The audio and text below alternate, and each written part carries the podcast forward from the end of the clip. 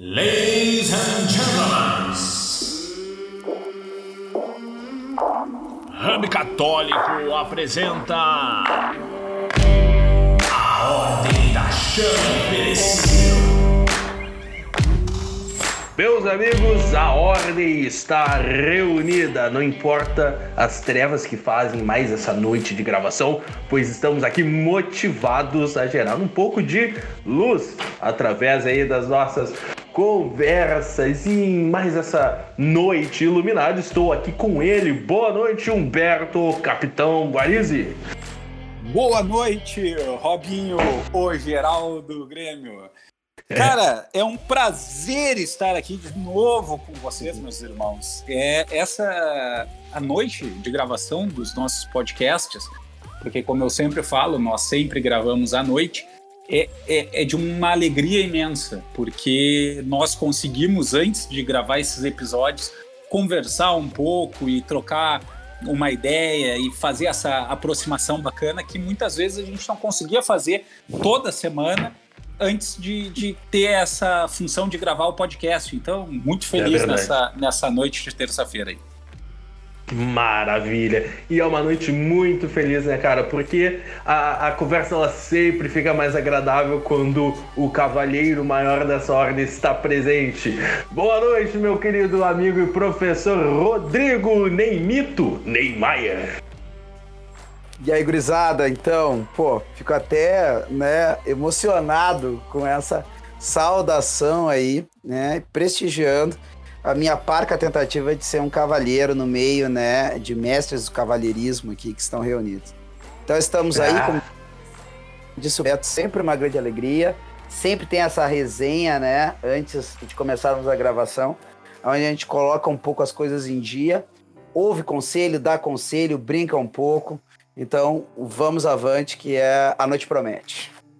E eu, Robson, o Geraldo Grêmio Nunes, estou aqui cobrindo a função de âncora, já que hoje a, a minha afilhada e afilhada do Beto também, né, a pequena Lúcia, como um trovão veio na, na- nessa, nessa noite obscura. E tá lá o Christian como um para-raio, né, desse trovão. né? Então o Christian, o Bill Nunes, não pôde se fazer presente porque está lidando com sua profissão maior, que é a profissão de ser pai. Então eu vou tentar aqui ah, construir ali a nossa conversa a partir da função de âncora e assim a gente segue. Na semana passada, meus caros, a gente teve uma conversa intensa e, e que me gerou algumas, algumas reflexões profundas e emoções até né, a respeito da, da questão do superapego que existe ah, acerca da, dos temperamentos no momento que esse assunto se tornou ah, um assunto do mainstream ali da, da galera mais conservadora, da galera mais do desse ambiente católico. Me parece que esse assunto a esquerda ainda não não não não tá destruindo, né? Me parece. Ah, mas uh, teve algumas, algumas evidências que ficaram do nosso episódio passado, né, que também referentes à exaltação dos defeitos que, que, que nós temos. Né? Algumas pessoas que tristemente exaltam os seus defeitos, exaltam o fato, ah, o cara é muito preguiçoso, ai, ou aquela mina ali, aquela, aquela guria tem ranço, entende? Ai, ou eu sou daquele tipo que eu chego e falo mesmo. Enfim, alguns defeitos que hoje em dia parece que são ah, que são exaltados na, na nossa sociedade. A gente acabou evidenciando isso no último episódio, né? E deixando claro, deixando claro que a gente não pode ficar à vontade neste mundo. A gente não pode ficar à vontade e descansar debaixo ali de uma de uma sombra agradável. A gente precisa estar num constante movimento. A gente precisa sentir os nossos pés queimando, né? E a gente tem que estar nesse constante movimento a fim de sair desse mundo, né? Que não é a nossa casa no fim das contas. Então, para isso, a gente precisa destruir essa essa visão de levantar bandeiras a respeito dos ah, o meu temperamento é esse, então eu sou assim por causa disso. Ah, não, eu sou assim desde sempre, eu não posso me anular como pessoa. Enfim, esse tipo de bobagem a gente precisa eliminar. Mas hoje, meus amigos, a gente precisa ah, continuar essa conversa, afinal de contas, como a gente consegue eliminar esses efeitos que o ego eles causam no ser humano? Como a gente consegue eliminar ah, o primeiro de todos os pecados né, ou melhor, a fonte, a síntese de todos os pecados, né, como que a gente pode eliminar, lutar contra a vaidade. Essa é a grande questão e esse é o nosso desafio hoje, meus amigos. Me parece, me parece que o primeiro passo é a gente admitir que o ego existe e que somos egocêntricos em, em alguma medida. Né? Mas, mas a gente também tem a capacidade e a potência de domar esse ego, de domar a nossa vaidade. Né? E, e como que a gente faz isso? Me parece que existem diversas formas, mas uma me chama a atenção e eu quero trazer aqui para a mesa, e, e, eu quero ouvir o que as suas mentes brilhantes aí, meus amigos, têm a dizer sobre, que é a questão, a questão da comédia. Não é? A, a, a, as tragédias foram, uh, foram aquelas histórias em que os protagonistas eram os deuses e grandes heróis míticos. Mas a comédia é a história do homem comum. Nossa vida é uma comédia. E como como que eu posso utilizar dessa capacidade de olhar para o meu ego, de olhar para o meu ego e dar risada dele a fim de domá-lo? Como que isso pode acontecer? Como isso pode ser efetivo na nossa vida? Afinal de contas, a comédia é algo que pode ser utilizado para busca da virtude, para busca das virtudes de um homem pergunto primeiramente, ou melhor, lanço essa, essa introdução a fim de ouvir os dizeres do nosso querido estimado professor Neimito. E aí, professor, o que, que tem a dizer a respeito dessa introdução? É, dá para começar com uma história bem humorada, né? Que até eu já ouvi, eu ouvi essa história, na verdade, da boca do padre Pedro Willemsens, né? Que é, que é do Opus Dei, papapá. E ele dizia assim, né, comentando, não sei quem é a origem dessa frase, mas que o melhor negócio, né, era vender um homem, né, pelo que ele achava que valia, né, e comprar este mesmo homem pelo que ele realmente vale, né? Ou seja, né, sempre que nós pensarmos em nós, via de regra, a gente tem uma ideia disparatada de nós mesmos, né? É a, a primeira arrancada, né? Uh, nós ou nos consideramos pessoas é, com uma grande importância, centralidade na vida dos demais, ou então a gente se vitimiza e acha que não tem importância alguma. O que de alguma forma também é se tornar também alguém mais relevante, né? Porque tu cria esse drama, né? Esse herói trágico. Não é compreendido pelos demais, nada dá certo para você, uh, as pessoas não reconhecem seus verdadeiros talentos, tudo que você faz por elas. Um pouco aquela frase, né, de esposa amargurada, eu te dediquei os melhores anos da minha vida, né, e assim por diante. É, então. Uh, e aí, pegando esse gênero, né, que poderia ser a tragédia, o que, que é a tragédia, né? Tragédia é aquilo que tem um final, né, catastrófico, né? E por outro lado, eu tenho a comédia, que na origem dela significa, né, algo com um final feliz sobre tudo isso. Evidentemente que a comédia, como ela não nos prepara, né, para um é, o, o, mundo grego tinha isso marcado, né? É, como ela não nos prepara para um final catastrófico, terrível, né? Ela tem vários elementos, né, de é, alívio, na verdade, é um pouco aquelas coisas que o riso, ou tornar as coisas risíveis, mostra que, na verdade, né, é improvável que me conduza para um final infeliz, né? A gente pode ver, inclusive, isso na nossa vida, né? É, muitas vezes a gente percebe que as coisas vão dar errado de verdade já um pouquinho antes. O clima começa a pesar, né? Os dramaturgos originais começavam a pesar o clima da história, né? mostrando que eles estavam conduzindo para uma grande catástrofe. E no caso o dramaturgo, quando fazia a comédia, começava né, a deixar. É, o elemento era mais leve, né? Porque nós teríamos um final feliz. Uh, se alguém quer entender o que é a comédia do mundo clássico, você pode ler, por exemplo, a Lisístrata, Lisístrata de Aristófanes, que é uma história muito interessante, porque é uma história onde as mulheres da Grécia, cansadas das guerras em que seus maridos se envolviam, decidem fazer uma greve de sexo, por exemplo, para fazer esses homens parar com esse negócio de guerra. então é aquela coisa, né? Se não parar de fazer guerra, né, não, não dorme, não vai dormir no sofá. Sozinho no sofá. Então, esse é o detalhe, né? Então, claro, tem passagens muito, muito, muito satíricas, curiosas, né? Que é, inclusive, elas eh, se organizando, pra, pensando estratégias para deixarem os homens, né? Num grande alvoroço e na hora H cortarem o embalo deles. Então, a gente tem esse dado.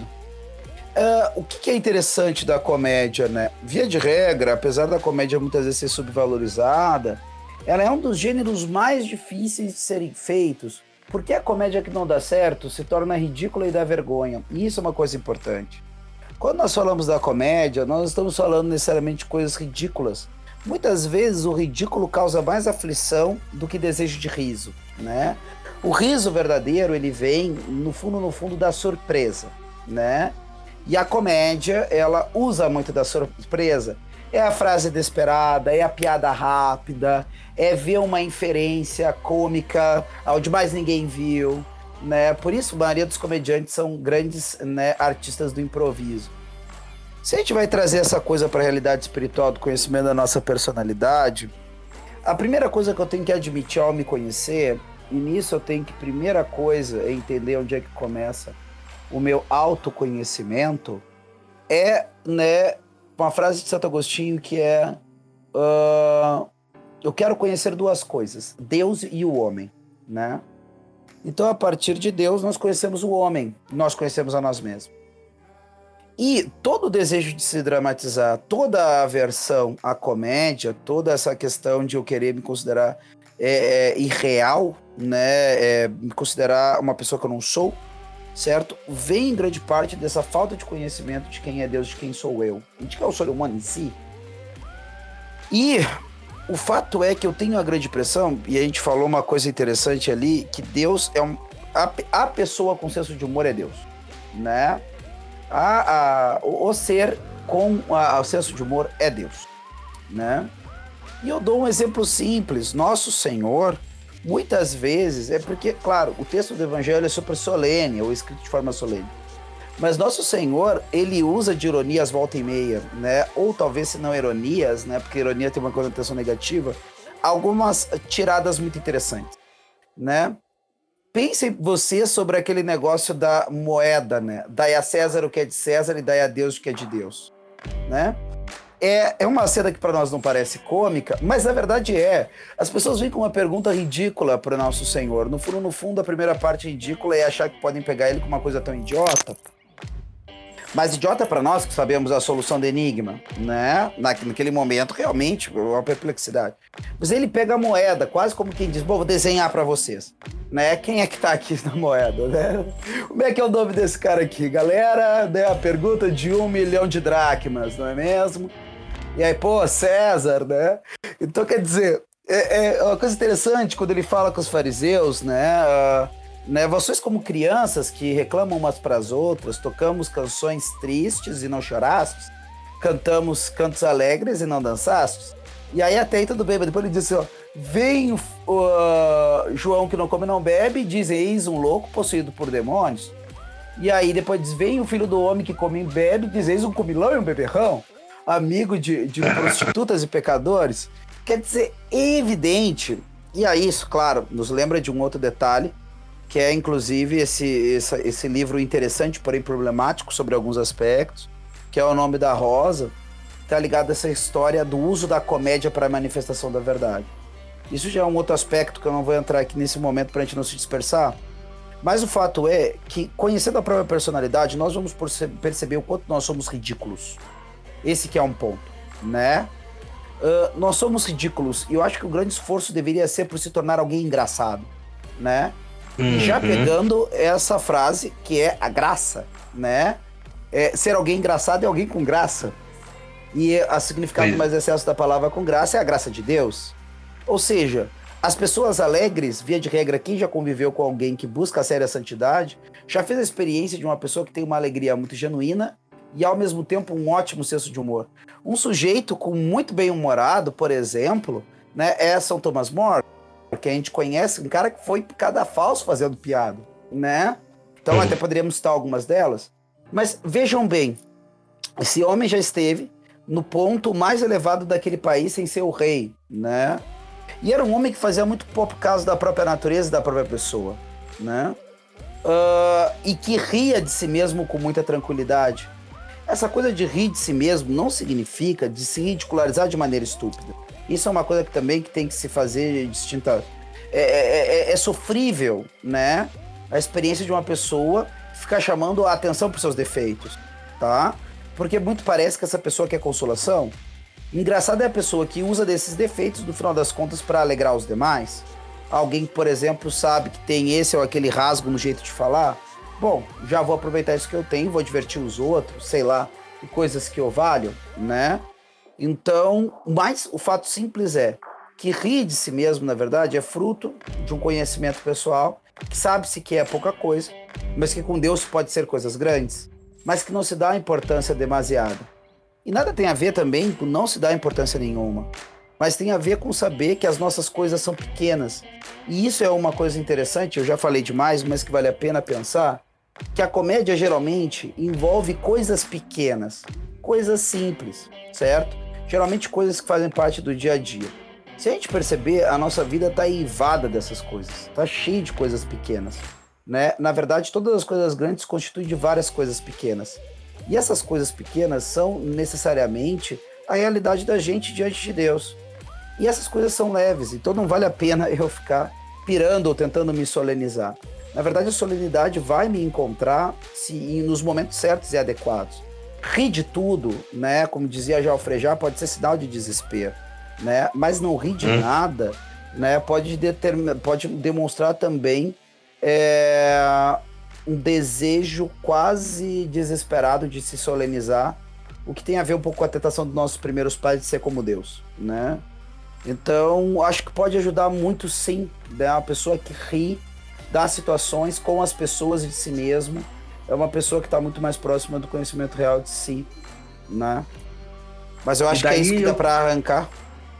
Deixa, deixa eu fazer então agora para de, de, de, toda, de toda essa, essa esses pontos iniciais aí que o que o Neymito passou, deixa eu provocar aqui o Humberto perguntando o seguinte, né, cara? Porra, a gente vive na talvez na geração que mais se ofenda na história da humanidade. Te pergunto, Beto, existe ser humano que mereça passar por esse mundo sem ser ridicularizado? Cara, os seres humanos que mereciam passar por esse mundo sem ser ridicularizados já não estão aqui nesse mundo, né? Que é Nossa Senhora e Nossa Senhora. O resto tudo, se for ridicularizado, tá valendo. Ainda São e, José. E Nosso Senhor, ainda, ainda assim, Nosso Senhor foi ridicularizado, né? Como, foi? como não, ninguém. E Nossa Senhora também, porque, enfim, ela estava aos pés da cruz, né? Que é, que é maior uhum. ridículo, uhum. né? Maior vergonha do que estar junto do seu filho bandido, entre muitas aspas, né? Mas era uhum. a morte dos bandidos era a morte, foi a morte de Nosso Senhor, né? Então, aqueles que não mereciam ser ridicularizados o foram, né? E Nosso Senhor foi várias vezes, com bufetadas, com paradas, é, vestiram ele como um rei, coroaram de espinhos. Inclusive, a, a, a própria cena da coroação de espinhos, ela o, os autores espirituais eles fazem uma ligação com aquela cena que nosso Senhor padeceu aqui, aquela humilhação propriamente pelos pecados de orgulho da humanidade. Então, o Senhor hum. estava sendo coroado como um, um rei infame e coroado de espinhos por conta do orgulho do ser humano. Né? Então, poxa vida, né? Nosso Senhor sofreu tomou espinho no crânio, velho. Uns espinhão grande, assim, ó. Não é essas roseirinhas aqui de, de Porto Alegre, que mal tem espinho. é, Aquelas rosetas da praia.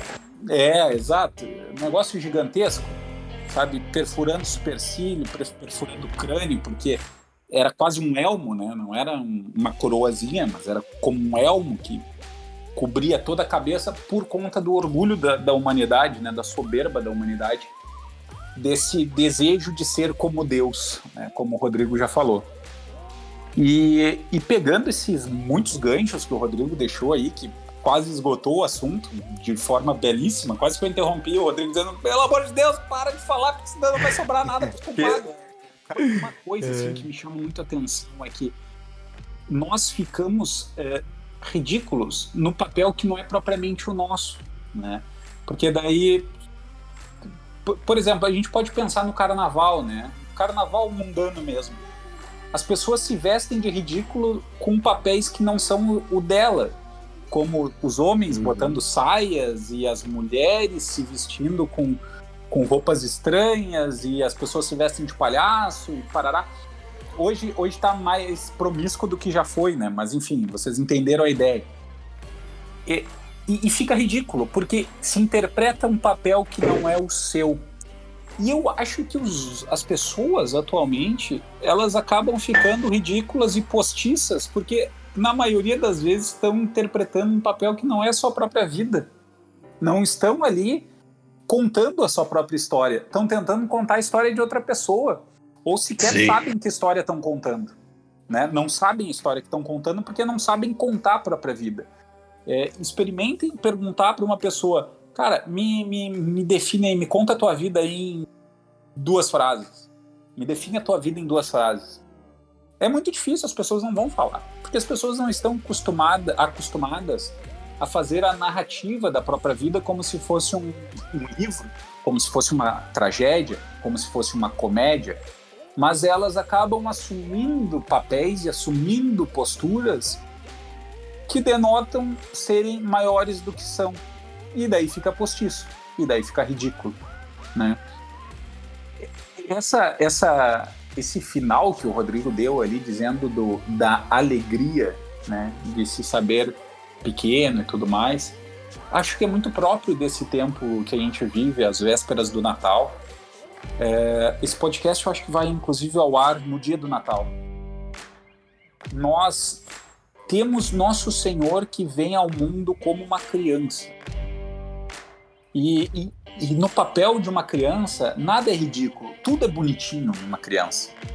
Tudo é bonitinho, tudo é engraçadinho. Né? É, nós dois, né, Robinho, que temos filhos, o, o, teu já com um ano, o meu com três meses, é, qualquer coisa que eles fazem é bonitinho, sabe? É. O Joaquim acorda, quando a gente abre a janela dele, parece um sapo boi, assim, ó. É uma papada de gordo, uma boca banguela, ele rindo com a língua para fora. E, e aquilo é, é, engraçadinho. Se fosse, um, se fosse um Humberto fazendo, seria ridículo. Mas uma criança é engraçadinho. E nosso Senhor veio nessa condição de criança, né? Ser engraçadinho. E. E daí tu vê que Deus tem seu sumo de humor também, né? Porque ele podia vir tocando raio do céu, velho, numa nuvem de fogo, bem louco, bem tudo. E não, veio que nem uma criança, engraçadinha. E eu gosto sempre de pensar em Jesus gordinho, né? Um bebê gordinho no colo de Nossa Senhora. E, e, porque, assim, olha, nós temos que também nos fazer crianças. A gente precisa achar esse caminho de infância espiritual, ser criança, ser alegres, rir das próprias fraquezas, rir das fragilidades. Quando o Marcelinho cai, ele pode ser que ele chore um pouquinho, mas a maioria das vezes ele ri e levanta, e ponto. Porque é, ele sabe é que é do feitio dele cair, porque ele é uma criança. É da criança cair. E a gente deveria saber, como ser humano, que é do ser humano cair. É, é de mim, como, como a gente é. costuma falar. É de mim cair, não, não tem outra. Porque eu sou ser humano, eu sou frágil, eu sou fraco. Quando eu me coloco na postura de um, de um super-homem, como de, diria Nietzsche, aí fica ridículo, porque todo mundo sabe que tu não é, entendeu? É verdade. Tu é, tu é uhum. frágil, tu é débil, tu cai, tu erra, tu te compromete com uma coisa, tu vai lá e não cumpre. Tu faz um propósito para ti mesmo, sem ninguém vendo, tu vai lá e descumpre. É isso. É isso. A vida do ser humano é isso. É um, um eterno fazer promessas e quebrar promessas. Né? E, e, e muitas vezes para si mesmo, outras vezes para os outros, muito, algumas vezes para Deus. Mas se a gente tivesse a alegria a simplicidade de uma criança de rir dessas coisas, né? Ou quando machucar, chorar como uma criança, mas voltar aos braços do pai para ali encontrar um consolo, nossa vida seria muito mais alegre, muito mais tranquila. Então, que, que, nesses dias que antecedem o Natal a gente possa encontrar esse caminho de infância e, e possa brincar, com o menino Jesus. Brincar. Não é pegar o menino Jesus no colo. Não. Vamos, vamos ser criança. Vamos brincar com o menino. Que esse, que esse seja uma, uma coisa pra gente pensar nesses dias. É, um- um- uma coisa que, que me chama a atenção ali na tua fala, Beto, e que pode ser um diagnóstico disso que a gente está discutindo, é, em- é em como que a gente se relaciona com os nossos amigos e, e pessoas próximas. Principalmente nós homens, assim, cara, que, que, porra, que normalmente a gente costuma sempre ah, pegar os nossos amigos por aquilo que eles têm de mais baixo, tá ligado? Tipo, de- claro, de novo, é, é toda é, esse, esse, esse efeito de se perceber ridículo, eu acho que também ele, ele serve e, e, é- e ele tem que ser. E ele tem que existir quando eu enxergo também o ridículo no outro e evidencio. Eu acho que em até uma, alguma medida, entendeu? Isso, isso também é um fator que existe, vai sempre existir e vai existir até o fim dos tempos, né? É, eu, se eu faço uma merda, se eu faço alguma, alguma coisa engraçada, entendeu? Ah, isso sendo pela minha vontade ou não, tu vai olhar pra mim e vai rir e vice-versa. Mas pare, me parece, cara, que a gente ah, ah, a gente parece que tem uma blindagem em, em relação a isso tudo, de tipo assim, porra, cara, ninguém pode rir de mim, entendeu? Eu sempre tem que ser o cara ali, eh, o, o macho alfa de todos os bandos que eu que eu ah, participo, né? Então, o, o, o que eu tava comentando é que, porra, cara, uma amizade verdadeira, ela se presta a lembrar, a lembrar para aquela pro teu amigo as coisas, as potências dele, as coisas que ele tem de boa, no, de bom no fim das contas, né? O verdadeiro amigo é, é, é esse cara, porque ah, a partir do momento que eu tenho uma amizade com vocês aí que são homens maduros, eu em, al- em alguma forma, de, al- de alguma forma eu entendo que vocês não ficam se exaltando, assim, se olhando no espelho e pensando o dia inteiro em todas as, as qualidades que vocês têm. Eu, como amigo, eu, como amigo, eu, tenho essa função de chegar pra ti e, e colocar isso no, na mesa. Seguinte, cara, não, tu tem essas potências, tu é assim, é. Bom, em off a gente tava conversando agora com o Rodrigo, então, então é um exemplo que aconteceu agora, pouquinho, pouco tempo antes gente começar a gravar, a respeito pô, do trabalho legal que o Rodrigo tá fazendo lá no Instituto Rude São Vitor, em inúmeros trabalhos aí que ele, que ele a- apresenta na internet, incentivando, enfim, enfim, é, é, etc e tal, enfim, incentivando ele a ser uma pessoa mais presente nesse meio, porque ele tem muito a oferecer, blá blá blá, né? E, e por quê? Porque a gente sabe que o Rodrigo, ele não é um cara que, ah, pensa, não, realmente, eu sou foda pra caralho, entendeu? Então, é isso aí. Não, não, então o É. amigo, me parece que o amigo, ele se presta a isso também, mas é um diagnóstico quando a gente percebe, cara, que a gente não cumpre esse papel com os nossos amigos, né? E isso eu jogo pra reflexão de quem tá nos ouvindo aí. Se a gente é desse tipo de pessoa, né? Que nem as gurias que, que ficam. Pô, tem, tem um certo tipo de, de, de guria que, que trata as melhores amigas ali com, com os piores dos, dos nomes, né? Ah, sua, sua cadela, não sei o que, tá ligado? E- então, tipo assim, ó, eh, a gente também não pode exagerar, né? A gente também não pode exagerar nessa questão de evidenciar ah, os pontos que a gente é ridículo, né? E, e esquecer né, essa potência que o amigo tem, né? Em, em evidenciar aquilo que o outro tem de bom. Eu, eu, eu percebo isso, cara. Não sei vocês. Quando a gente está dialogando com, com certas pessoas, né? ah, que qualquer coisa, ou quando a gente está observando diálogos de terceiros, qualquer coisa que se coloque na, na conversa a título de exemplo, né? Cara, tu, tu vê assim com frequência que os diálogos eles não são mais eu ouvindo aquela pessoa, né? O que ela tem a dizer, as experiências dela, não. Mas quando uma pessoa diz, ah, eu fui em tal lugar, o meu, a minha reação direta é, eu também fui. Entendeu? Quando a pessoa Aham. diz, ah, eu tô sentindo uma dorzinha aqui, eu digo, ah, mas eu já senti isso também. Entendeu?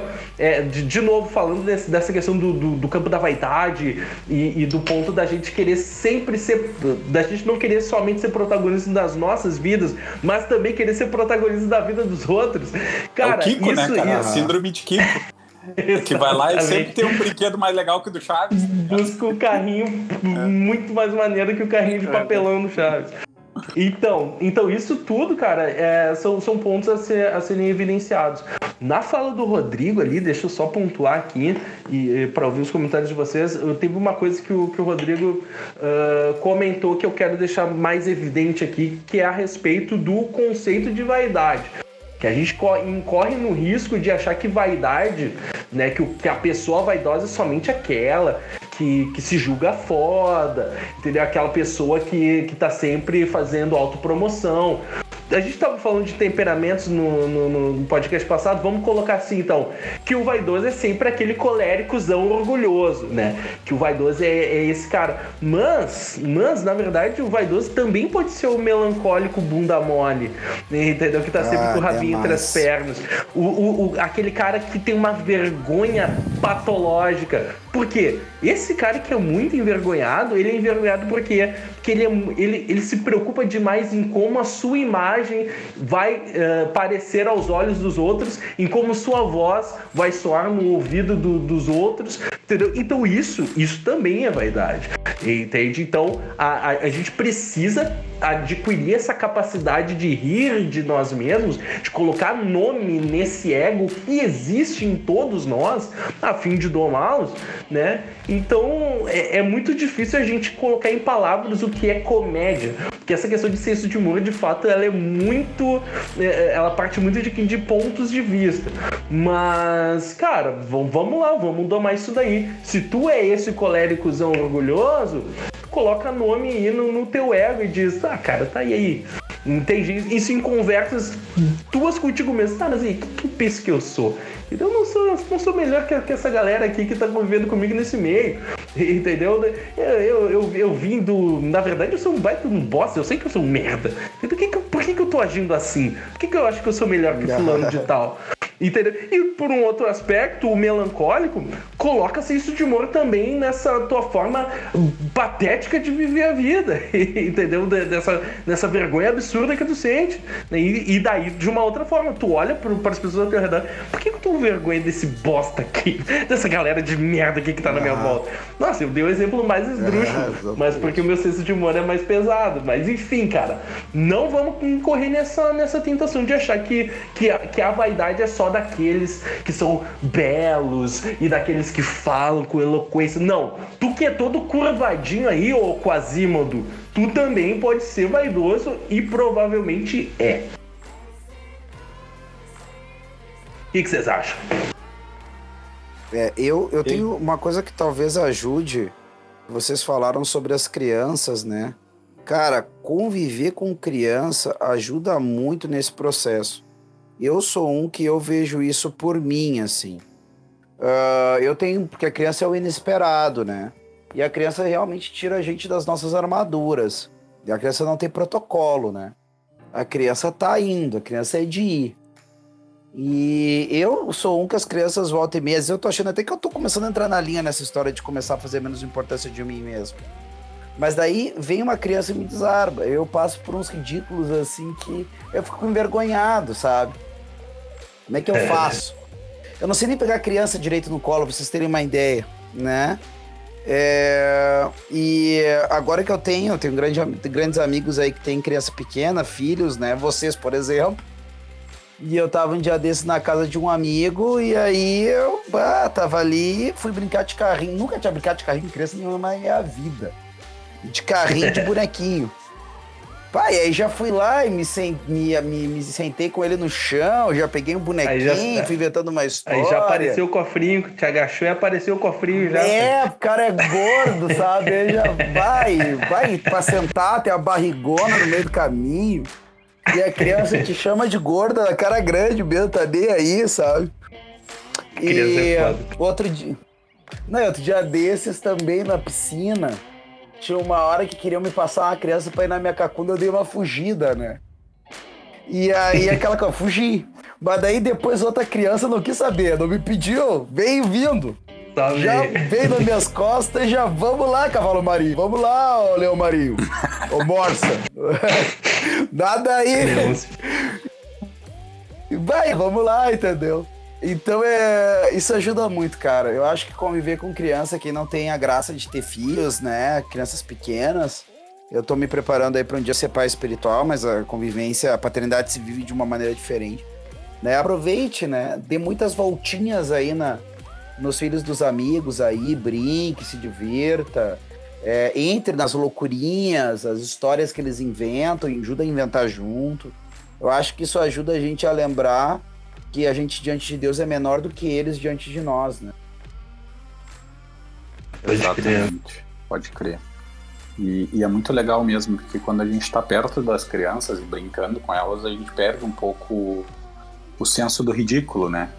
Porque, sei lá, um, um, um namorado ele teria vergonha se se expusessem ele falando em nenenês com a namorada, né? Mas, é, é mas, o, mas ah. o cara fala com uma criança em nenenês na frente de uma galera e não tá nem aí, né, velho? Tu não, é não, não, te importa, tu, tu, fala que nem uma retardado mental com um bebezinho e não tá nem aí, tu fala na frente de quem for. Isso, isso é muito legal. A criança flora naturalmente isso no, no ser humano. Isso é muito bacana. Uhum. E uma coisa também que, que o Rodrigo aí pautou toda a conversa, né, cara, é que eu também gostaria de retomar agora, que, que é o fato de muitas vezes as pessoas falarem mal de si mesmas para serem contraditas, né? E... Chato demais! É, cara, vai, isso daí é um troço de louco. Cara. Isso aí é um Barbaridade. Mas uma coisa é tu falar com teus amigos, né? Uma coisa é tu ir lá e, e, expor o teu coração e abrir a tua vida e dizer, ah, olha, acho que. E pode ser que tu não esteja vendo tuas qualidades naquele ponto, mas daí tu vai abrir teu coração para teus amigos que te conhecem, né? E, e eles uhum. vão poder te dar o, os conselhos oportunos. O, o brabo é quando tu é elogiado, nem tanto, nem tanto, nem tanto. Pô, chato, né? É, porque todos temos qualidades uh, e todos temos defeitos.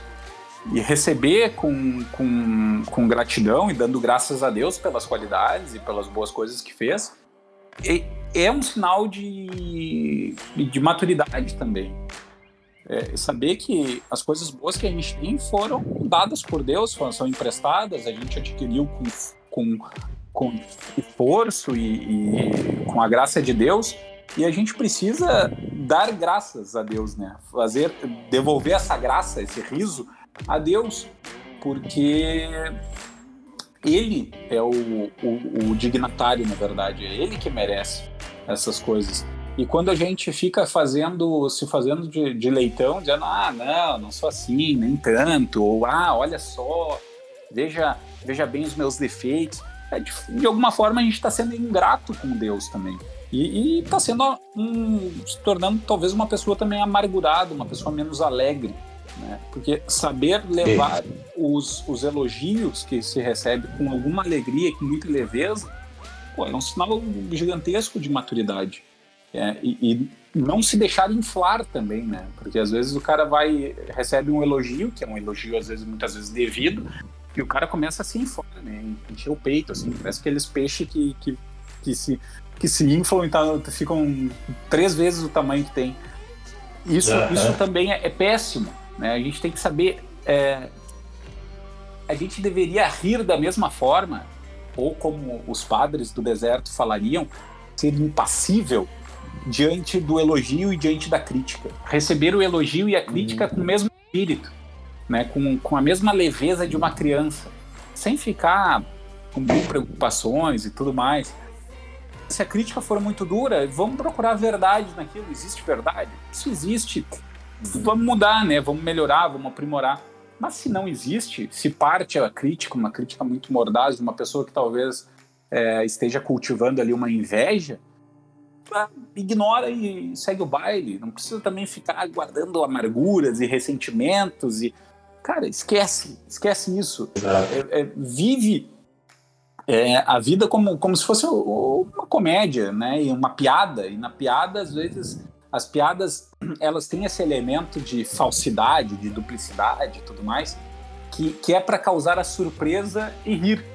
E quando a gente se depara, às vezes, com uma pessoa que, sei lá, no fim das contas é um pouco invejosa ou, ou é meio traíra, vamos tratar isso como uma surpresa da comédia. Vamos dar risada e vamos seguir o baile, né?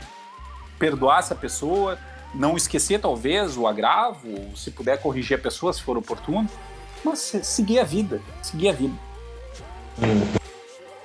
Essa questão da maturidade, ela influi em como a gente recebe elogios e críticas. Isso que tu falou é bem verdade, né, cara?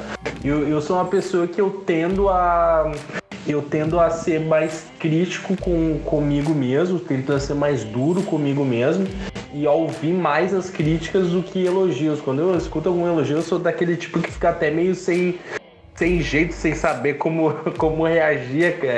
Eu fico, eu fico meio incomodado até.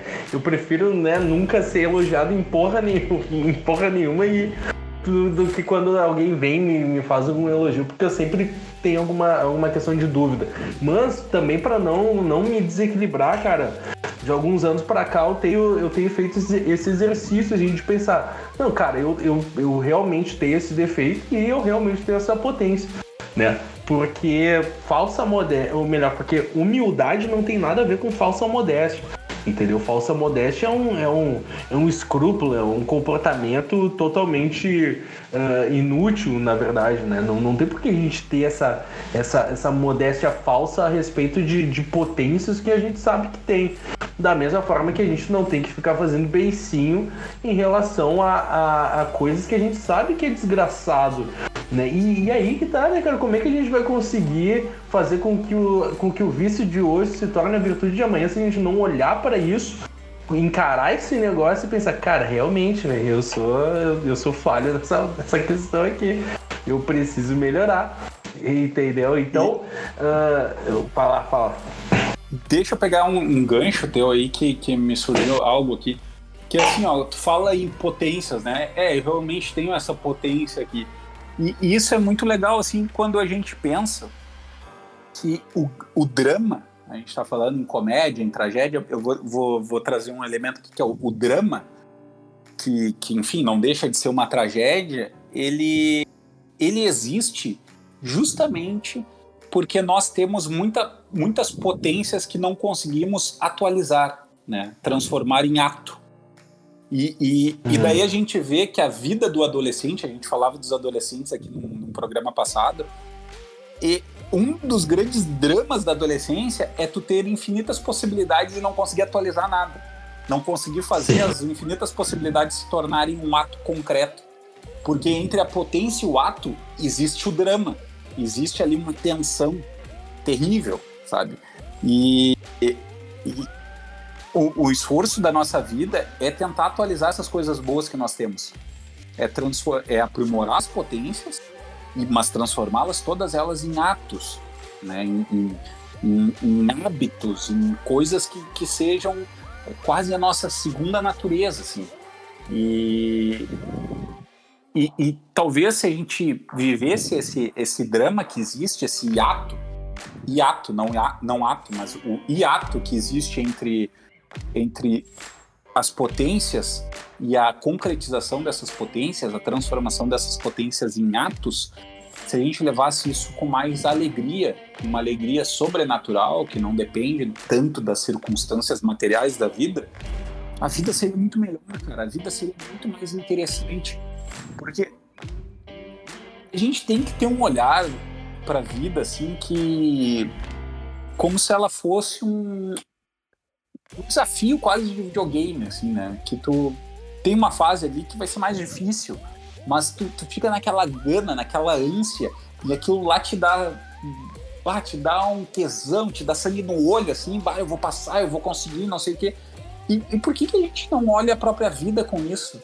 É, por que, que a gente não vê as dificuldades da vida com essa grana? Dizendo assim, caramba, Olha só minha rotina, tá uma loucura isso daqui, é filho chorando, é trabalho, é dois empregos, é, tem que estudar. o famoso rir para não chorar. Exato, cara, porque não começa assim dizendo, olha isso aqui, cara, olha isso daqui, olha esse drama que eu tô vivendo, olha essa, essa vida louca, cara, olha que irado isso daqui, que irado, sabe? Porque vai ter um momento na nossa vida, se a gente viveu bem, se a gente esteve presente na, na, na nossa própria circunstância de vida, que quando a gente olhar para o passado, cara, a gente vai ver os momentos que foram muito tensos, assim, ou de muito trabalho, ou de muitas atividades, e vai pensar, que irado aquilo lá, né, cara? Olha como eu era uhum. feliz lá, olha que tempo irado. Só que a gente é, tá aqui crer. e a gente precisava ter o, o, o, os olhos treinados, como diria o Rodrigo. E... É, tem que ter os olhos treinados, irmão. Tem que ter, e ver isso agora, né? Ver isso no presente, ver isso enquanto está acontecendo.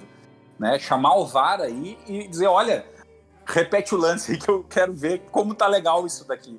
Né?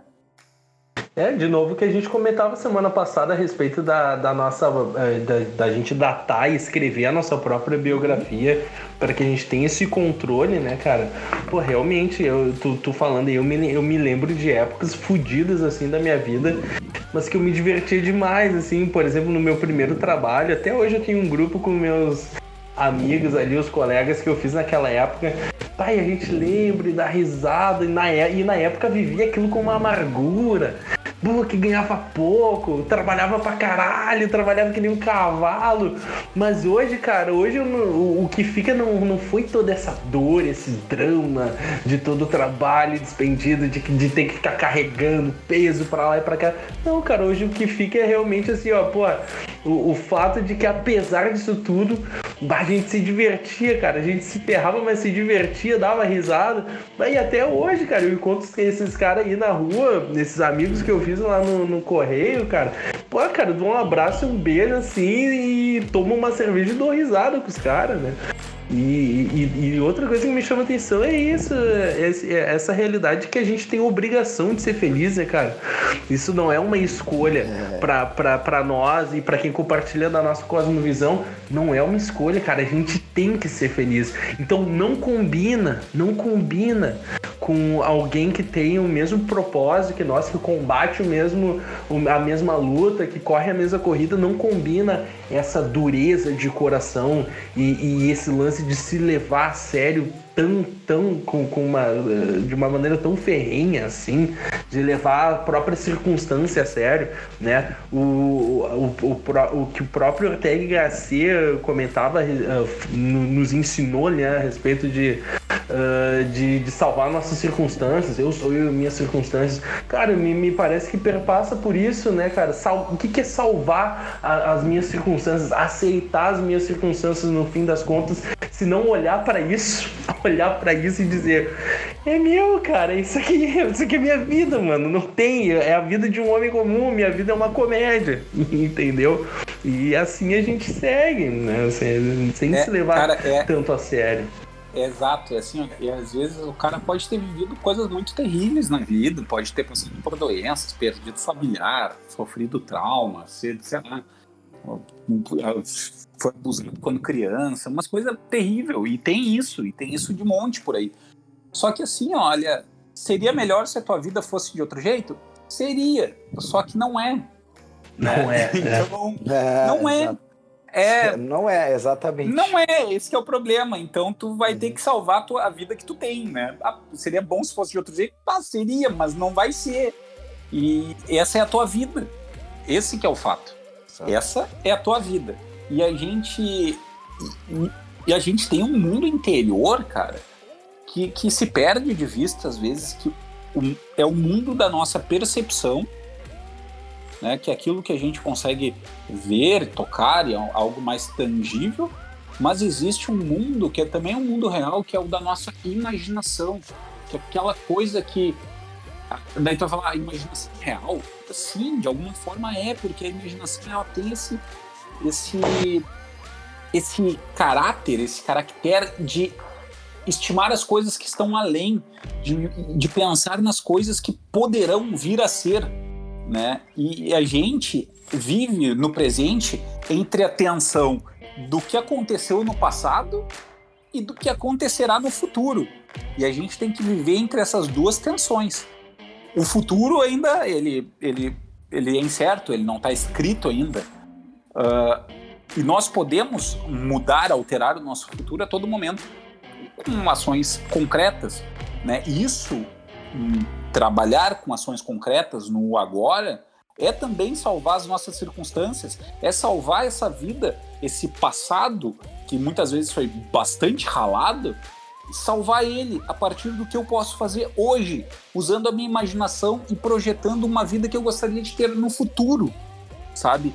Então, de alguma hum. forma, o exercício eh, imaginativo, ele, ele também torna a nossa vida um pouco mais real e um pouco mais alegre, cara. Porque eu posso imaginar uma vida melhor e posso fazer coisas concretas no agora para realizar essa imaginação, né? Para atualizar essa coisa que eu estou imaginando. Por mais absurdo é, que essa frase que eu vou comentar, só para te passar a bola, Rodrigo. Por mais Não, absurdo que essa frase que eu vou comentar possa soar para alguém que esteja passando por uma situação terrível da própria vida, mas no fim das contas, o desespero não tem espaço nesse mundo. O desespero não tem espaço nesse mundo e a gente tem aqui as ferramentas para superar isso. Fala, Rodrigo. Não, mas é, isso é, é bem nessa linha que tu colocou agora, porque tem um, fato, o Beto falou isso sobre a questão do, das coisas de imaginação serem reais, né? É evidente que as pessoas pensam imediatamente na questão de serem reais enquanto a realidade imaginada, né? Não, essas coisas podem ou não se tornarem reais, né? Algumas coisas que nós é, imaginamos são impossíveis de serem atualizadas, né? Outras coisas são simplesmente impossíveis, né? É, por exemplo, não tem como pensar uma bola quadrada. Então, tente aí fazer exercício. Quando ela estiver ficando. Quando estiver pensando que a bola tá quadrada, na verdade ela tá virando é um quadrado, né? E não uma bola.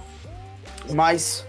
É, como a imaginação é algo presente na minha realidade, ela é muito real, sim, enquanto eu, capacidade humana que está inserida na minha, na minha pessoa, né? E aí eu acho que talvez o Beto tenha tocado num dos pontos mais nevrálgicos, né? Que é a questão da imaginação que eu faço acerca de mim mesmo. E aí entra um outro pulo, que é o grande pulo, que é o pulo para fora de si, né? Quando eu quero olhar uma realidade de uma forma um pouco melhor, muitas vezes eu preciso mudar o ângulo que eu estou olhando, né? E eu preciso, para realmente me conhecer, olhar para mim a partir do ângulo de Deus, né? E entender que eu sou exatamente aquilo que Deus pensa de mim, né? Isso é um ponto fundamental. Essa viragem que o próprio Papa uh, Bento, no começo da sua vida, né, uh, como acho que começo da sua vida como sacerdote é um pouco de exagero, mas ainda não era bispo. Ele falava sobre a revolução copernicana do ser, né? Eu tenho que mudar esse ângulo, né? Eu tenho que começar a sair de mim, certo? E essa capacidade imaginativa de que eu comece a me olhar fora desse olhar Rodrigo, querendo. Porque todo mundo quer ser o centro de tudo. Vocês comentavam, o cara quer ser o sal de todos os pratos e tudo mais, quer que as pessoas. É aquela coisa da criança, né, que infantilmente imagina um mundo lhe ovacionando. A criança pode ter é, 5, 10, 12, 15, 34, 45 anos, tá? Então, é, todo mundo tem esse desejo. Agora, quando o cara sai de si, né, através primeiramente da oração do conhecimento de Deus, mas tem uma coisa que eu acho que é mais material ainda, que é um exercício que pouca gente faz, que é buscar se imaginar em outros lugares através da literatura. Né? Uh, o ideal, na verdade, é que a gente conhecesse várias vidas humanas no tete a tete, né? Uh, essas presenças, elas são muito fortes e são muito necessárias. Infelizmente, a gente uhum. não conhece uma variedade tão grande de pessoas, né? Então, através da literatura, eu posso conhecer essa variedade grande de pessoas e de atitudes. E talvez eu veja uma atitude que eu tenha refletida num personagem e eu vejo o quanto é uma atitude ridícula, né? Ou quanto é uma atitude que no fundo, no fundo não interessa tanto, ou quantas pessoas não estão preocupadas comigo. Gente, assim, a maioria das vezes, o tempo que a gente perde, a dor de cabeça que a gente tem, achando que as pessoas estão reparando em mim, é enorme. A maioria das pessoas são tão egocêntricas como eu e não estão reparando em outra pessoa, a não ser elas mesmas. Né? Uh, talvez uma cura muito própria para isso, para levar uma vida mais é, cheia de comédia, mesmo essa coisa das coisas pequenas, né? É, e, e, é interessante que comédia, né? Novamente falando, o que o Robinho comentava da questão né, do desespero, da desesperança, dessas coisas todas né? É, é a, a, o motor da comédia é a esperança, né? Todo, todo, todo personagem de uma comédia que vai chegar no final feliz, ele na verdade é movido o tempo todo por uma grande esperança, uma esperança de alcançar então essa felicidade, né? Então acho que vão aliar essas duas coisas, né? Primeiro, fazer a imaginação errada de mim mesmo fazer exercício de poder me imaginar fora, né, do meu próprio eu.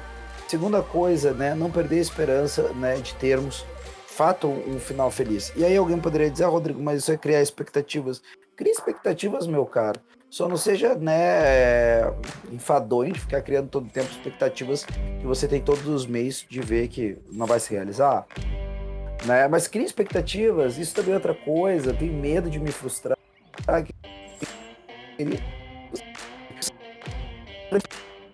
grandes coisas. Cara, ninguém realiza uma coisa grande se não tem e nem uma vida grande, se não tem grandes expectativas. Cara, não existe uhum. magrão que consiga fazer uma vida grande. Ah, beleza, se der, deu, se não der, não deu. Eu já nem queria mesmo. Cara, isso aí tira metade da tua força, entendeu? Agora, quando o cara quer uma coisa com tudo que ele é, a chance de ele conseguir conquistar isso é muito maior, certo? Então tem uma coisa interessante também, né? Que ao mesmo tempo ter uma vida, né? Na veia da comédia, uma vida é, não risível, mas com risadas, ela não significa se tornar um cínico, né? É só para dizer o seguinte: é, a gente não tá propondo uma vida lá Tyrion Lannister, tá? Tem que ficar muito claro, né? Uh, por quê? Porque esse personagem que eu cito é um personagem que no fundo, no fundo, em meio de uma série de ironias, né, esconde dramas muito grandes e que não foram resolvidos, né? E aí essa coisa que o Robinho também comentou ali da questão de você falar com sinceridade de coisas, né, que de alguma forma te expõe. Por exemplo, quando você pega e diz que um cara é legal ou faz um elogio, né? Você também tá se colocando na reta para pegar o cara pegar, ah, que bom, valeu, velho. Sabe? E aí o cara vai embora e diz, pô, elogiei o cara, o cara me esnobou. Onde é que é isso? né? E tu já fica louco. Foda-se, o cara é foda, é verdade. Se além de foda Exatamente. ele é trouxa, o problema é dele, entendeu? Então, Exatamente. É vida que segue, mas o cara continua sendo muito bom naquilo que eu elogiei ele, mesmo que ele não me dê bola, entendeu? Então, sabe? E quem perde é ele, mesmo. sabe?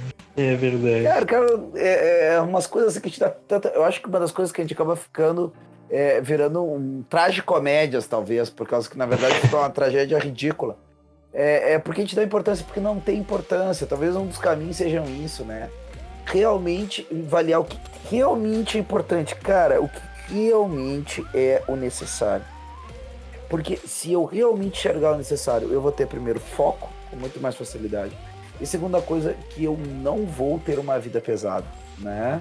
Coisas vão ter uma relativa leveza, porque eu sei que no fundo, no fundo, né? O que realmente importa, o que perder vai falir a minha vida se eu perder, aí eu tô cuidando com tudo que eu tenho, tá? Acho que falta um pouco esse eixo unificador também, assim. Né? E... Porque também a coisa de, de, rir, rir tem a ver com leveza, comédia tem a ver com leveza, né? Tenta é. ser alguém engraçado estando preocupado pra caramba. Tu não consegue, as pessoas estão indo à tua volta, tá com a cara fechada. Eu acho que tem que ter um pouco de leveza também para ter comédia. E, cara, engraçado, assim, tu, tu falando, né, quando tu elogia e o cara te esnobe, tu fica meio de cara, assim. é, é porque, na verdade, tu queria ser notado, né? Tu queria Isso, um amigo legal. Né? É, Tem um queria... Tu queria estar no clube, no clube do, uhum. dos caras top lá. Eu vou, eu, vou, eu vou elogiar o cara top, o cara top vai reverberar esse meu elogio, vai, vai inflar o ego e a gente vai ficar amiguinho e tudo mais. E agora eu vou ser do clube uhum. dos, dos, dos, dos, top. E é muito ridículo Você isso. Você imagina também, junto correndo na praia. Exato, né, cara? Rock Balboa. é, não, exata, é exatamente esse foco que eu queria dar. É. Porque é isso, né? E assim, ó, às vezes a gente quer apoiar alguém que tá iniciando no caminho que a gente já correu também. E aí tu pega assim, cara, tá indo bem, continua assim. Só que o cara não sabe quem tu é, tá ligado? Ele, pô, legal, foda-se, sabe? Eu tô, pô, como assim, meu? Eu tô te elogiando, eu que sou grande porcaria nenhuma, estou te elogiando. Pô, manda aí uma cena do cara beijando a mão do poderoso chefão, cara. A única figurinha possível pra esse momento. Só, só para fechar esse, o negócio da imaginação, né? Que o Rodrigo trouxe vários elementos. E eu queria só completar com uma coisa que o, Chesterton fala em Ortodoxia. Que uma das, das funções da, da fantasia, né, desse, do mundo fantástico, em última análise da imaginação, é, é tu ir ao mundo fantástico, que o Chesterton chama a, a Terra dos Elfos, a Elfolândia, e, e voltar para a realidade, para o mundo real, e te maravilhar com a realidade. Porque a, o céu é azul, mas ele poderia não ser. Que a uhum. grama é verde, poderia uhum. não ser, a água, enfim. Né, as coisas são, mas poderiam não ser. E quando o Rodrigo fala né, de Exato. ver, ter contato com a vida de outras pessoas, e através da literatura, é, ou até mesmo da vida real, né, tendo muitos amigos e muitos contatos e, e sendo uma pessoa que é aberta a ter muitas amizades, uh, tu se depara com muitos dramas e, e muitas tragédias pessoais das, da vida das outras pessoas que são muito maiores que as tuas. E daí tu pensa e tu olha para a vida dessas pessoas, seja na literatura ou no livro da vida, e, e pensa assim: olha, a minha vida é assim mas ela poderia não ser. Ela poderia ser muito mais desgraçada. Ela poderia ser muito mais cheia de cruzes, ela poderia ser muito mais cheia de obstáculos. Poderia ser muito melhor também, poderia, mas poderia ser infinitamente pior, né? Porque o poço tem fundo e no fundo tem um alçapão. E o alçapão desce mais um pouco, sabe? Tem subsolo no fundo do poço. E a gente não se depara com isso sem um exercício imaginativo. E quando a gente faz um exercício de imaginação que, mesmo na situação mais desgraçada, poderia ficar mais desgraçado do que está, a gente consegue arrancar alguma alegria e alguma esperança para seguir vivendo, né? para seguir tocando o cavalo. E isso é, é, eu acho que também faz parte um pouco dessa essência de levar as coisas com um pouco de leveza e muita alegria, né? Saber que a maravilha da vida como é e não como ela poderia uhum. ser. Cara, demais isso que tu falou, cara. Exatamente. Porque me, me surgiu, me surgiu uma, uma questão que é a seguinte. Uh, não é que não é que a tua dor ali, vamos comentar a respeito de um de uma pessoa que esteja passando por suas tribulações, tu tá trabalhando essas tribulações em uh, com psiquiatra, com psicólogo, em direção espiritual, mas aí tu ouve esse exemplo do, aí que o Beto lança, que existe gente que tá muito mais, mais ferrado que tu. Né? Não é que a tua dor ela seja pouca. Essa, isso me parece uma questão. Né? Não é que, que pelo fato de, de ter gente muito pior que tu, de existirem Jós aí na atualidade, não é que a tua dor ela seja pouca, meu amigo ou amiga, mas é que existem certas dores que a gente tenha o remédio a partir daí e que elas não precisam existir, né? Mas claro, se tu se tu sente uma puta de uma amargura por alguma coisa que, que possa ser vista como mesquinha para alguém que sente algo que tá passando por um drama pior, né? E de novo, não, não é que tu que, que a tua dor ela seja inútil, que tu seja um fresco, etc. Né? Não é esse o foco.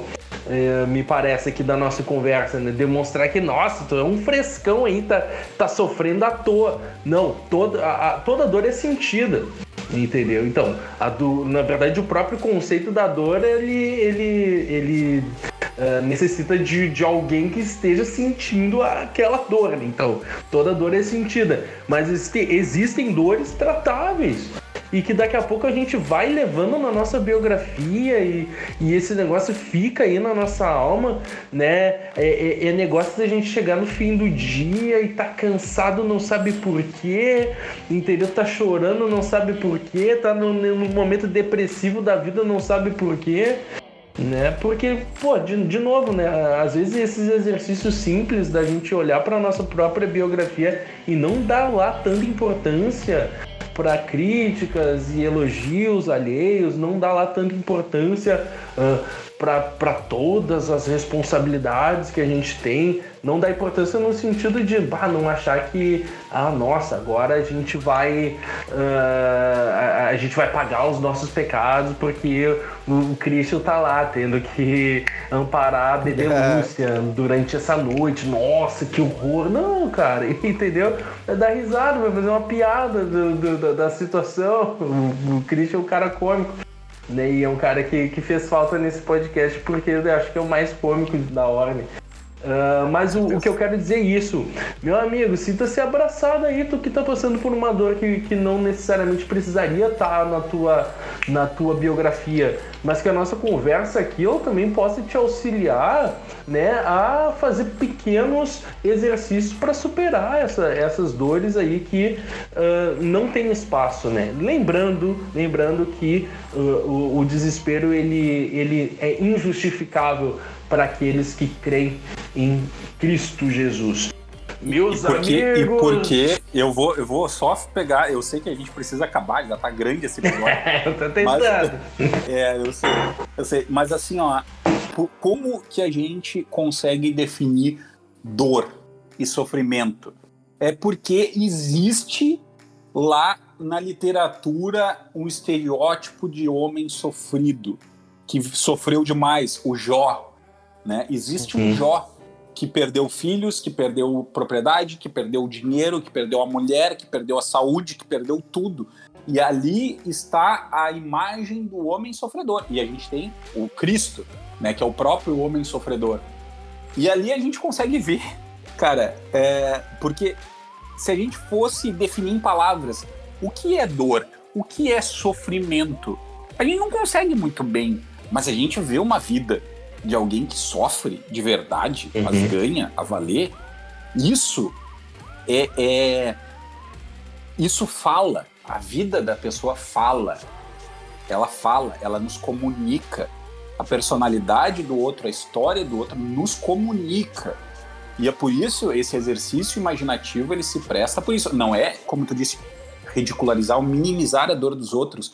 É, é ver que, olha, eu sei o que é dor por causa desse cara que sofreu muito mais do que eu, né? Uhum. E é por isso que eu uhum. consigo entender o que é sofrimento e o que é dor.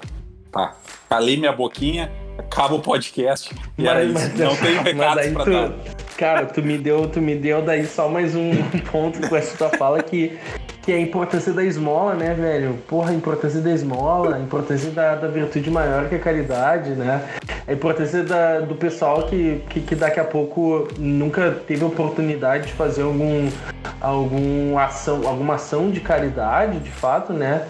De tocar, eu sei que não sei se tem, uh, deve ter provavelmente alguma, alguma iniciativa desse tipo da Toca de Assis aqui em Porto Alegre, mas o que com certeza tem é na Sociedade dos Guelfos a Ordem uh, de São Francisco, que é o pessoal que se presta a fazer uh, serviços assim com, com pessoas carentes e que acaba se envolvendo com a, com a biografia, com a história de pessoas que de fato estão no que a gente pode determinar a partir da, de, de questões materiais como fundo do poço, né? Então, pô, daqui a pouco, daqui a pouco esse é um exercício que nos falta, né? A gente de fato respirar, estar tá próximo e auxiliar pessoas que estão nessa situação da vida. Então fica a dica aí para tu que está nos ouvindo, né? Acessa lá o, o perfil da Sociedade dos Guelfos no Instagram e pede informações a respeito da Ordem de São Francisco, se tu se interessa desse tipo de trabalho. Meus amigos, então aqui ó, para fechar, para fechar, para fechar com as considerações finais, a gente já chegou até aqui, o que é um peidinho para quem já está todo borrado. Para as considerações finais aqui, eu quero perguntar para vocês se essa questão da comédia, se vocês têm alguma sugestão de, de literatura ou obra cinematográfica ou obra teatral, oh. né, com esse gênero, a, a, a despeito desse gênero da comédia, aí para a gente finalizar. Não Cara, temos, é isso. É, Não, Rodrigo, tem, eu, Rodrigo eu tenho, tem, Rodrigo tem. Eu tenho alguns com certeza, assim, né? Mas que eu recomendaria vivamente. Em termos de literatura, pô, todas as comédias de Shakespeare vale a pena, tá? Ah, eu recomendaria agora já de arrancada, que é a Megera Domada, certo? Que é muito interessante. Mas todas, assim, é genial, são todas bem interessantes. É... Oscar Wilde, Fantasma dos Canterville, que é muito legal. Fantasma de Canterville é muito bacana. É um fantasma que está assombrando uma família cética, mas como ela é cética, ela acaba assombrando o fantasma, né? Então, bem interessante também. É, agora pensando em produção cinematográfica, filme de boa qualidade, comédia, aí agora tá, tá meio fraco. Eu tenho essas duas recomendações, assim, de, ah, já falamos, né? É, Aristófanes, né? Comédia clássica grega, sempre muito legal.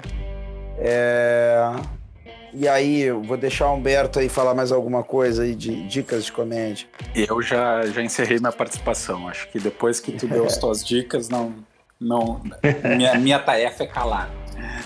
Pro Baixo Clero é, aqui, mas deixa eu... eu- passar uma dica. Deixa eu passar uma dica então pro Baixo Clero aí, pra galera que, que não é tão culta. De novo, né? Pra gente ser culto, basta a gente seguir aí as dicas do Rodrigo. O pessoal que é mais burrinho que nem eu, eu tenho uma dica que, é- que eu achei bem, bem interessante em uma série lá na Netflix. Que é Af- Afterlife, se eu não me engano. Afterlife do, do Ricky Gervais, acho que é Gervais, não sei como é que eu pronuncio o nome dele, mas o nome da série é esse, Afterlife. Ela tem duas temporadas e é um, é um senso de humor bem estranho acerca de um personagem ali que, que ficou viúvo e, e totalmente desesperançoso da vida, trata todo mundo mal, tem pensamentos de suicídio, vai, né, vai, mas né, se é meio problemático é melhor não ir. Ah, e, e daí é interessante, cara, porque é uma série de comédia, mas que ela, ele, ele vai, vai dando essa virada, que o cara ele, ele adquire esperança ao longo do final ainda da primeira temporada. Então, bah, foi uma série que foi, foi legal pra mim, me trouxe uma, algumas lições importantes. Né, não somente a, a respeito dessa questão de ter esperança, da esperança da vida, como também na questão de não levar a vida tão a sério assim. Tu ia falar o que, Nemito? Não, não, é isso aí. É, na verdade, eu tava dando uma olhada pra ver se eu tinha algum filme pra recomendar. Mas o pior é que agora eu não tô. É tudo só pastelão, né, cara? Bah, Filme os pastelão negócios foda, assim. né? Ah, cara, eu eu, não tenho um sei. filme, eu, tenho, eu tenho um filme bem pastelão, assim, pra pra indicar, que é um filme relativamente novo, é um filme espanhol, é, mas para quem gosta um pouco, assim, de, de psicologia e tal, pode ser que vale a pena, assim, é um filme realmente bastante engraçado, que é Toque Toque, o nome do filme. Toque, toque. Aham. É, Recomendo Tu conhece? também. é muito engraçado, Conheço. cara, porque é uma, é uma série de pessoas que têm é, o transtorno compulsivo que acabam fazendo ali de forma meio inusitada assim uma terapia de grupo, cara. E, e, bem, todas as pessoas têm os seus sofrimentos, têm os seus dramas, porque o toque é realmente uma doença é, complicada. E- mas, cara, o filme retrata de forma muito engraçada e muito leve, assim, é, é bem bacana, assim. Maneiro. Eu só vou fazer uma um, desrecomendação fortemente. Não assistam, por, fav- por favor, principalmente as gurias, comédias românticas, tá? Evitem. A menos que tenha sido muito recomendado por alguém muito, muito, muito bem experimentado. Aí você pode ser. Mas assim, evita, assim, ó, porque isso aí rala com o imaginário acerca do que é a verdade, acerca da relação de um homem e de uma mulher, de uma maneira que depois Hum. você vai gastar muito tempo de direção espiritual e de terapia num bom terapeuta pra ir tirando essas bobagens da cabeça. Eita, derrubei umas garrafas aqui. É, mas assim, ó, não é um problema também. Se quiserem assistir, gurias, comédias românticas, assistam, assistam bastante, que daqui quatro anos vocês podem se tratar comigo, não tem problema nenhum. Vão, Ah, sim, encher meu bolso de tô dinheiro. Assistam. Assistam com força. Assistam mesmo, Vamos- de verdade. Olha, eu- eu não- eu não sei- eu não- com o Rodrigo e fazer terapia comigo. É, Se tem exatamente. jo- jovens moças aqui com a gente, né? Ainda mais nessas alturas do nosso episódio. Mas caso tenha, né? Vamos recomendar aqui o podcast feminino do, do Hub, né? Que é, é Rosa Isso. Mística o nome, né? A Rosa, Rosa me Mística, engano. bah, É. bem legal, já ouvi. Cara, eu não Pra ouvi conhecer ainda, né? mais do eu- porque eu sou universo das moças. Não, é bacana o cara ver. É, é aquele exercício que a gente falou, né? Mas é, é legal, é interessante. As gurias estão falando uns negócios legais. Eu tô protelando, eu quero, eu quero assistir, eu não assisti nenhum ainda, mas eu vou, eu vou assistir lavando minhas louças aqui. Meus amigos, Cara, considerações primeira finais. Primeiro, Dali, dali, dela só uma curiosidade. Foi, foi comentado Hum? sobre o nome do nosso podcast. Capaz. Aí o- Então- aham, umas delas disseram assim: Bah, eu sei que a gente não vai achar um nome tão legal quanto da Chama Imperecível. Aí uma outra já comentou que da Chama é um nome tão legal assim. Mas foi bacana. foi um crossover ali praticamente. Legal. Mas Ó, tinha que bolar, né? Um dia um crossover. Ah, tem que ter, tem que ter, é verdade. Só, só que da- só que daí o negócio é o seguinte, né, cara? Tem que estar com o chefe aqui, com o Leandro, que daí ele fica controlando todos os palavrões ditos no, durante o podcast. Sem é só assim baixaria. as gurias não se escandalizarem tanto conosco. É um Alô, cara só Rosa pra assim, Mística. desculpa, gurias. Alô, Rosa Mística, queremos vocês aqui, hein? Então vamos lá, meus amigos. Alguma consideração final após esse papo longo que tivemos? Não. Já, Nem já foi o papo final, na real. É isso aí, gurizada. Sempre muito né? bom. Alguém tem uma piada aí pra. Ô meu, tem uma piada aí, meu! Por favor, meu. Um anão. Um anão. Um, o que entrar no dessas, essas são as piores. Vai, cara, eu, eu teria uma, mas eu, eu não fundamentei bem ela, então vou deixar pro próximo episódio, tá? Fica aqui como compromisso. Meus amigos, gostaria de agradecer quem esteve junto conosco em mais esse episódio até aqui. Deixa eu fazer uma sugestão. Nos segue lá no Instagram, arroba Ordem da Chama Imperecível. E caso tu tenha ouvido esse podcast até aqui, manda lá no nosso direct. Eu ouvi até aqui. E na sequência, manda uma mensagem de fim de ano para alguém, ou sei lá, para ou qualquer tipo de mensagem, porque né, o nosso próximo programa vai ser o último programa do ano. Ademais, aqui, a Ordem da Chama Imperecível, eu gostaria de desejar um Feliz Natal a todos, um Santo Natal a todos aí, os nossos ouvintes. Gostaríamos também de convidar vocês a ouvirem nosso programa secundário aqui no Spotify. A voz do povo é a voz do povo, né? E também, né, a, a- a dar sugestões ali no nosso Instagram a respeito de temáticas que vocês achem eh, legais a gente comentar aqui, ou mesmo se quiserem participar aqui conosco, a gente que é um bando de gambá. Pô, cara, pode vir, velho. Não espera a gente ficar grandão, não espera a gente ficar grande, famoso, pra querer vir aqui participar dos podcasts da Ordem da Chave Imperecível. Mas por enquanto é isso, meus amigos. Gostaria de agradecer mais uma vez. Um Feliz Natal a todos e tchau! Valeu! Valeu! Valeu!